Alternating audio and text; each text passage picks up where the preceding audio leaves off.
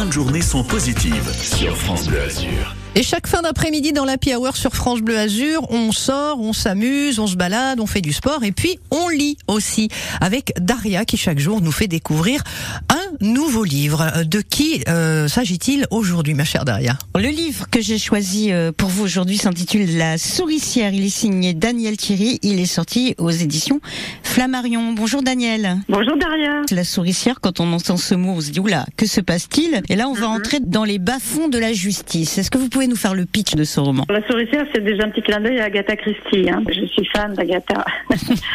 Et la souricière, c'est le nom qui a été donné euh, de très très très longue date, évidemment, hein, pendant les 100 ans d'occupation de la police judiciaire euh, au 36 quai des Orfèvres. Donc, qui communique avec le palais de justice par l'intérieur, bien sûr, et qui communique par ce qu'on appelle officiellement le dépôt, c'est-à-dire des cellules qui permettent de stocker, entre guillemets, des gens à l'issue de leur garde à vue et qui vont être déférés devant le magistrat, procureur ou, ou juge d'instruction.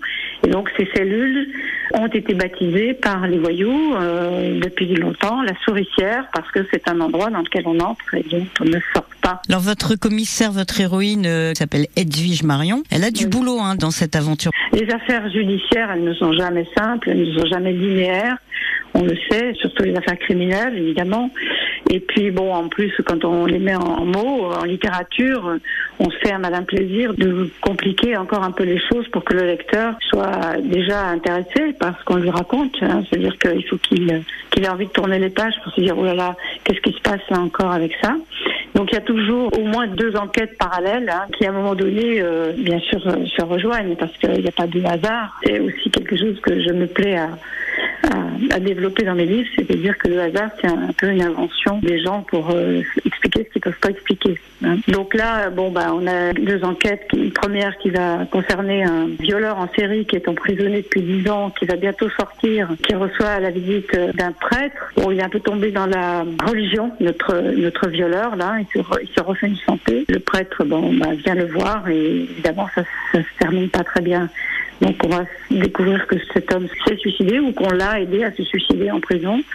Donc ça, c'est la première intrigue sur laquelle Marion va devoir euh, intervenir. Et puis, il y a la disparition d'un homme politique en vue euh, qui a fait parler de lui précédemment, mais qui n'a jamais été réellement poursuivi. Effectivement, Marion va partir sur ces, ces- ces deux affaires-là. Et puis, elle va très vite, euh, elle va très vite plonger dans des, dans des choses qui sont un peu underground. Quoi. Moi, c'est ça que j'aime, en fait. C'est montrer des choses qu'on ne voit pas, surtout. Mm. Quand on sillonne Paris, qui est la ville lumière, bon, on se rend pas compte qu'on a sous les pieds tout un tas de choses, et notamment cette souricière. Daniel, on va vous retrouver très bientôt. Vous serez au mois d'octobre du côté de chez nous à Saint-Laurent-du-Var pour le, le Festival Oui. du Polar. Merci beaucoup d'avoir été avec nous sur France Blasure pour nous parler de votre roman. Mais avec grand plaisir, et donc euh, rendez-vous au mois d'octobre. Et n'oubliez pas de lire La souricière, qui est un excellent roman.